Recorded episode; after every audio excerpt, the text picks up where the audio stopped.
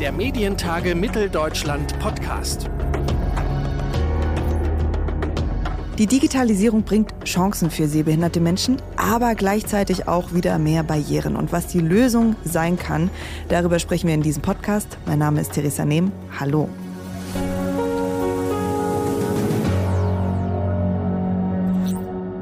Stevie Wonder, das ist ein begnadeter Musiker, der FaceTimet für sein Leben gern und er ist blind. Und damit er FaceTime kann, ähm, braucht er eben sein Smartphone natürlich und er muss es bedienen können. Das kann er über einen Sprachbefehl machen. Er hat aber auch so eine Fernbedienung mit Knöpfen.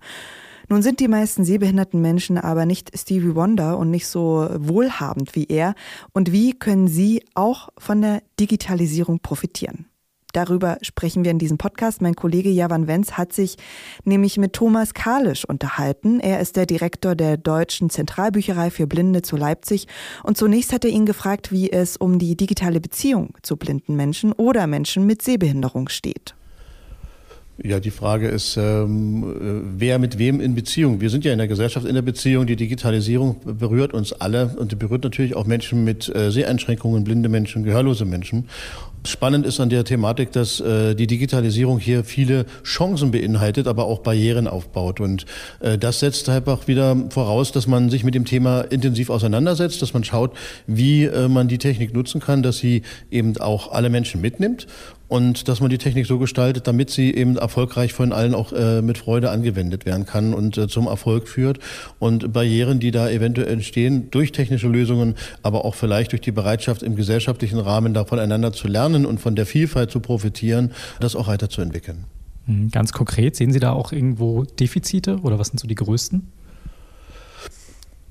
Das Thema des, erstens ist immer das Bewusstsein, das, das Thema. Und wenn man sich mit Digitalisierung beschäftigt, ist viel Euphorie dabei, ist das schnelle Geld durchaus mal dabei, es sind Ideen, die dabei sind.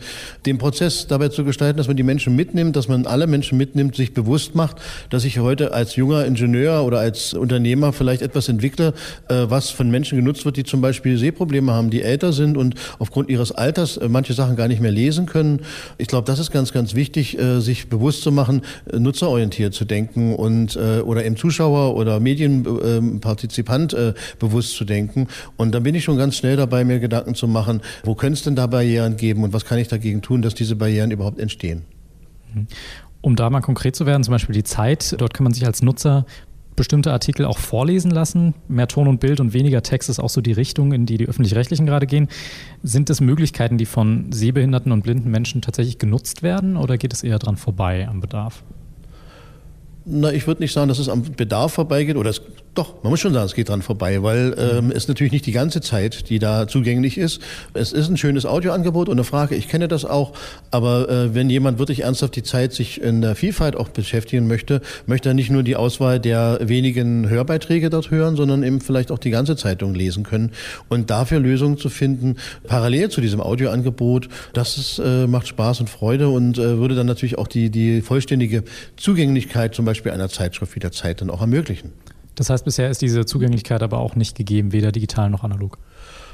Ja, mir ist es jetzt nicht bekannt, dass es eine barrierefreie Leseform gibt für die, für die Zeit. Es gibt bestimmte Angebote. Oftmals sind es halt auf Spezialgeräten oder ist es Bedarf auch besonderer Kenntnisse oder es geht aufgrund von konkreten technischen Barrieren nicht, weil eine Vielzahl von Texten gar nicht dann in so einem Online-Angebot verfügbar sind oder in einem PDF-Dokument stecken, was sehr grafisch orientiert ist und für mich mit einem Sprachausgabe oder mit einer Breitzeile dann zum Beispiel nicht nutzbar ist. Was denken Sie denn, was für technische Möglichkeiten gibt es denn noch, um digitale Angebote wirklich barrierefrei nutzen zu können? Na, es gibt viele technische, wir nennen das adaptive Technik, äh, Technologie, die mir hilft, oder assistive Technik, die mir hilft, äh, die Standardanwendungen zu nutzen. Da wird uns in der Smartphone-Welt ganz viel vorgemacht. Das ist eigentlich die Pionierleistung der letzten zehn Jahre, dass ich heutzutage äh, Smartphone äh, kaufen kann und dem sehr schnell sagen kann oder mit dem Smartphone als blinder Mensch dort eine Ansagefunktion drin habe oder eine Breitzeile anschließen kann. Und das ist ein Produkt, das kann ich ganz normal am Markt kaufen und da werden diese assistiven Technologien sind dort eingebaut. Das kommt sofort mit dem Produkt mit. Äh, und so, so bin ich in der Lage, fast alle Apps, die technisch diese Schnittstellen auch benutzen, dann auch äh, zu nutzen. Und das ist natürlich genau der richtige Weg, äh, dass die Produkte selber im Sinne eines universellen Designs gestaltet sind, dass sie also äh, nicht nur das Bild äh, möglich machen, sondern dass sie auch gleichzeitig zum Beispiel auch eine Sprachausgabe möglich machen seitens der Anwendung, die der Anwender dort benutzen möchte. Ein anderes Konzept, was auch in eine ähnliche Richtung zumindest geht, ist äh, der Kindle für Blinde, also ein E-Book-Reader, der, mit dem man Bücher und vieles mehr in Breitschrift, also dieser Blindenschrift zum Ertasten lesen kann. Kostet ungefähr so viel wie ein neues iPhone. Sind das auch Geräte, wo Sie sagen würden, das ist die Zukunft für blinde oder sehbehinderte Menschen oder sollte es wirklich lieber in diese universelle Richtung gehen? Das universelle Design ist hier auf jeden Fall nützlich für die Zukunft. Es gibt genügend Spezialanwendungen oder Spezialgeräte, die wird es auch weiterhin geben. Auch blinde Menschen, das ist kein pauschaler Begriff, da kann man nicht sagen, dass alle über einen Kamm zu scheren und jeder nutzt die gleichen Anwendungen. Wir haben durchaus auch ältere Menschen, die jetzt zum Beispiel nicht so internetaffin sind oder noch nicht im Smartphone-Bereich angekommen sind und auch sagen, möchte ich nicht nutzen, ich möchte einfach ähm, bei den Technologien nutzen, äh, anwenden, die, die, die mir zur Verfügung stehen. Also es wird mehrere Wege geben, es wird eine Vielfalt von Wegen geben. Wichtig ist, dass die Technologie sich ja ständig weiterentwickelt und dass wir, um da mithalten zu können, aber auch sicherstellen müssen, dass die Technologie im Barrierefreiheitsbereich sich auch mitentwickelt, dass die Anforderungen, die wir alle an unsere super Smartphones und unsere super PCs stellen und auch an die Software und an die Anwendungen, die wir da nutzen, dass das sich mit weiterentwickelt, weil wir einfach sagen, das muss von allen genutzt werden. Das ist die Hauptaussage eigentlich, das Ziel, äh, an dem wir arbeiten müssen. Und das ist so ein Ansatz des universellen Designs sehr nützlich, weil er wirklich den Nutzern als in seiner Gesamtheit und seiner Vielfalt einfach auch Raum gibt.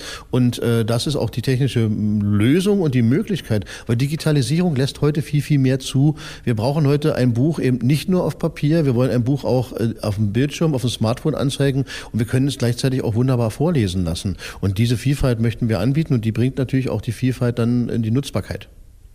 Mich würde zuletzt noch interessieren, ob es auch redaktionell was gibt, was Sie sich wünschen würden von den Medien. Also ernst genommen zu werden, auch als behinderter Mensch in der Gesellschaft angekommen zu sein, einfach auch in Dialoge mit einbezogen zu sein, nicht ohne mich etwas zu entscheiden, sondern äh, mit einem behinderten Menschen sich einfach dem auch äh, zuzuhören, die Meinung auch zuzulassen. Wir erleben in der deutschen Medienlandschaft eigentlich relativ wenig das Thema Auseinandersetzung. Also die Normalität ist es eben leider nicht, dass eine Vielfalt auch in den, in den Filmen oder in der, in der gesamten Darstellung, äh, es ist dann meistens der super Behinderte oder der absolut leidende Behinderte, Beides sind so Randerscheinungen. Die Normalität ist, wäre es natürlich, wenn es irgendwo an vielen Stellen mehr behinderte Menschen Raum finden würden äh, und in der Redaktion äh, man als Redakteur sich einfach auch diesem Thema widmet und auch diese Vielfalt erlebbar macht und in der Gesellschaft dann auch widerspiegelt in den Medien. Das sagt Thomas Kalisch, Direktor der Deutschen Zentralbücherei für Blinde zu Leipzig. Das Gespräch wurde während der Medientage Mitteldeutschland im Mai dieses Jahres in Leipzig aufgezeichnet. In der nächsten Ausgabe dieses Podcasts treffen wir den Kabarettisten Florian Schröder. Ich halte es aber da tatsächlich mit dem Kollegen Olli Welke, der mal äh, gesagt hat, L und H, Lacher und Haltung, das Verhältnis muss etwa 60-40 sein. Also 60 Prozent Lacher, 40 Prozent Haltung.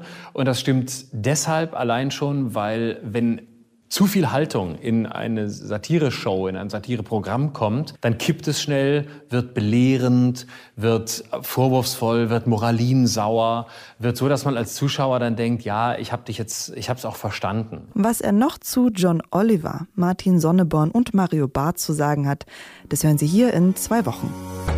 Der Medientage Mitteldeutschland Podcast.